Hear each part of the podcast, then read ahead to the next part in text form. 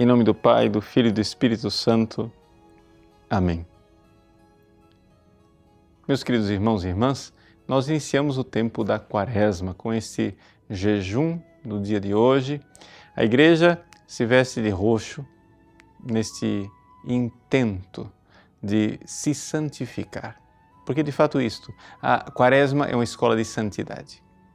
Mas para nós nos santificarmos, nós precisamos fazer duas coisas. Na verdade é uma só, mas podemos dividir em dois aspectos da mesma coisa. Precisamos nos afastar do pecado e nos aproximar de Deus. É esta a missão da Quaresma. Afastar-nos do pecado e aproximar-nos de Deus. O que acontece é o seguinte: neste único movimento em que nós saímos do pecado para Deus, a primeira parte, afastar-nos do pecado, é uma virtude chamada virtude da penitência. A virtude da penitência nós iremos exercitar durante a quaresma e é necessário que você faça os seus propósitos. Jesus, no Evangelho de hoje, nos coloca diante daquilo que são as penitências quaresmais clássicas, é? nós fazermos jejum, nós fazermos esmola. Mas existe uma outra parte deste movimento para Deus que às vezes é desprezado e deixado de lado. É a oração. Por quê? Porque esta terceira obra quaresmal tem o aspecto do aproximar-nos de Deus. Então, muitas vezes, as pessoas fazem seus propósitos quaresmais, né? dizem, ah, eu vou ficar sem café, o outro vai ficar sem bebida alcoólica, o outro vai ficar sem carne, o outro vai dormir no chão. Né?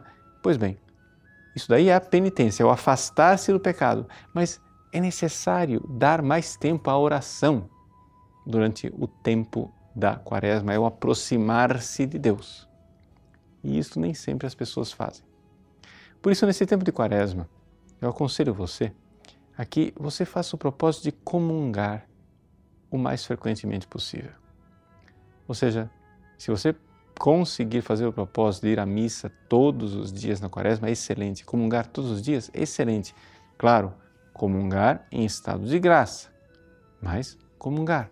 Porque comungando, você estará se aproximando de nosso Senhor ressuscitado e Ele estará tocando a sua alma. Se você fizer atos de fé, verdadeiros atos de fé durante a comunhão, você está se aproximando dele.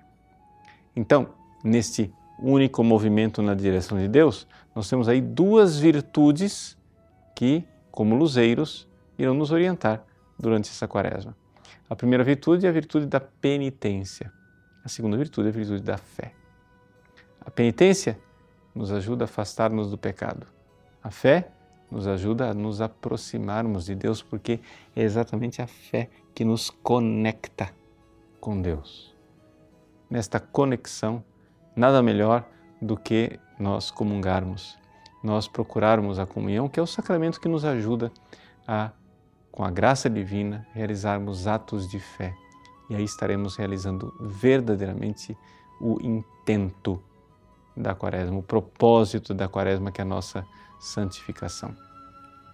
Santo Tomás de Aquino, na Suma Teológica, na terceira parte, questão 86, artigo 6, diz que é nisto que consiste a justificação do ímpio, ou seja, a santificação da pessoa pecadora. Consiste em nós vivermos em ato, com a ajuda da graça atual, a penitência e a fé. Essas duas grandes colunas, penitência e fé. Mas é claro que é necessário que esta fé, de Santo Tomás, seja uma fé informada pela caridade. E aqui nós é, colocamos, digamos assim, o último detalhe neste roteiro breve que eu estou traçando aqui que nos conduz a viver uma quaresma verdadeiramente santa. É o amor.